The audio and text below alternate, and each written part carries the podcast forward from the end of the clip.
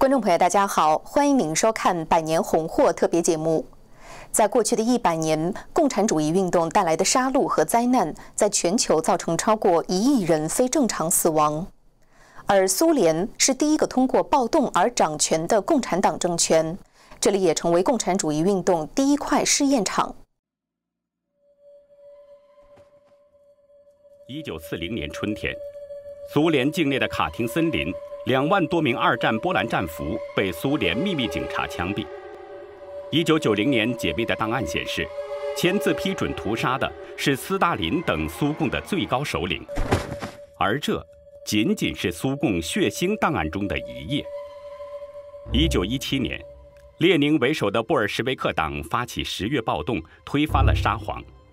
由于多年战火导致苏俄粮荒，十月暴动不久，列宁决定武装强征农民的粮食，由共产党分配。但征粮的价格只有自由市场的几分之一，引起农民抵制。一九一八年一月十四号，列宁下令武装抢粮。为了制造恐怖氛围，八月十一号，他发电报要求吊死一百个地主富农，抢走他们的全部粮食，要让周围几百公里的人都知道，让他们吓得颤抖。八月十九号，列宁又发电催促：“你们到底采取了什么严厉措施？我至今毫无所闻，我极端愤怒。你们的无所作为是犯罪，将该区所有剩余粮食抢光，任务完成后垫付。”坦波夫省一直抵抗交出粮食。一九二一年，列宁派出军队的四点五万名士兵、七百零六挺重机枪、十八架飞机和部分装甲车屠杀村民。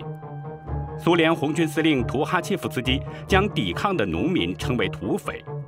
一九二一年六月二十一号，他签发命令，要求用化学武器清理土匪藏身的森林，要精确计算剂量，确保气体充分渗入森林。不让任何人存活。毒气和战火导致坦波夫省大约一万五千人死亡，还有约十万人后来被监禁或流放。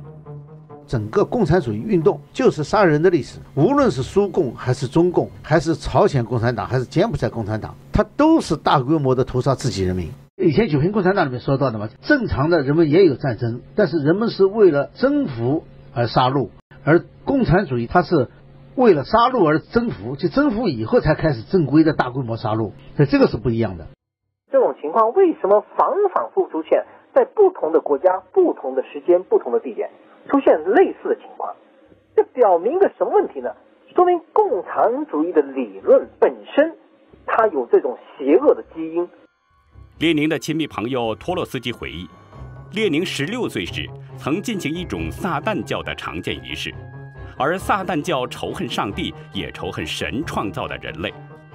十月暴动两个月后，列宁建立了秘密警察组织契卡，用肃清反革命和代工者为名，对公民进行随意的监控、逮捕、判决，甚至暗杀。从1918年到1922年2月，杀人至少两百万。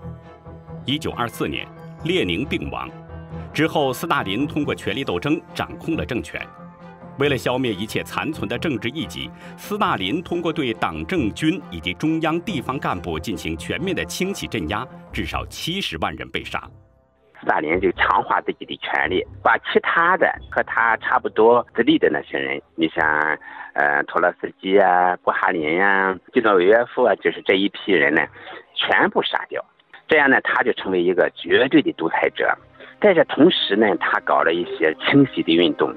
斯大林掌权后，实行激进的经济政策，例如全面实行农业集体化，但生产效率不仅没有提高，谷物产量反而下降了百分之七点八，牲畜减少了百分之五十。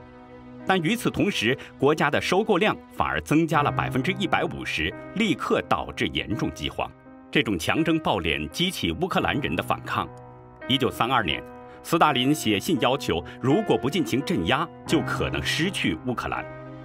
在一系列的秘密会议后，一个灭绝计划出台了：切断乌克兰的粮食供应，派武装队伍搜走农民残存的粮食，筑起警戒线，阻止逃荒。乌克兰随即有二百四十万到七百五十万人被活活饿死。如果农民都饿得走都走不动了，怎么还会反抗呢？所以。苏联共产党就采取了这种方式，就是故意的饿死这些人。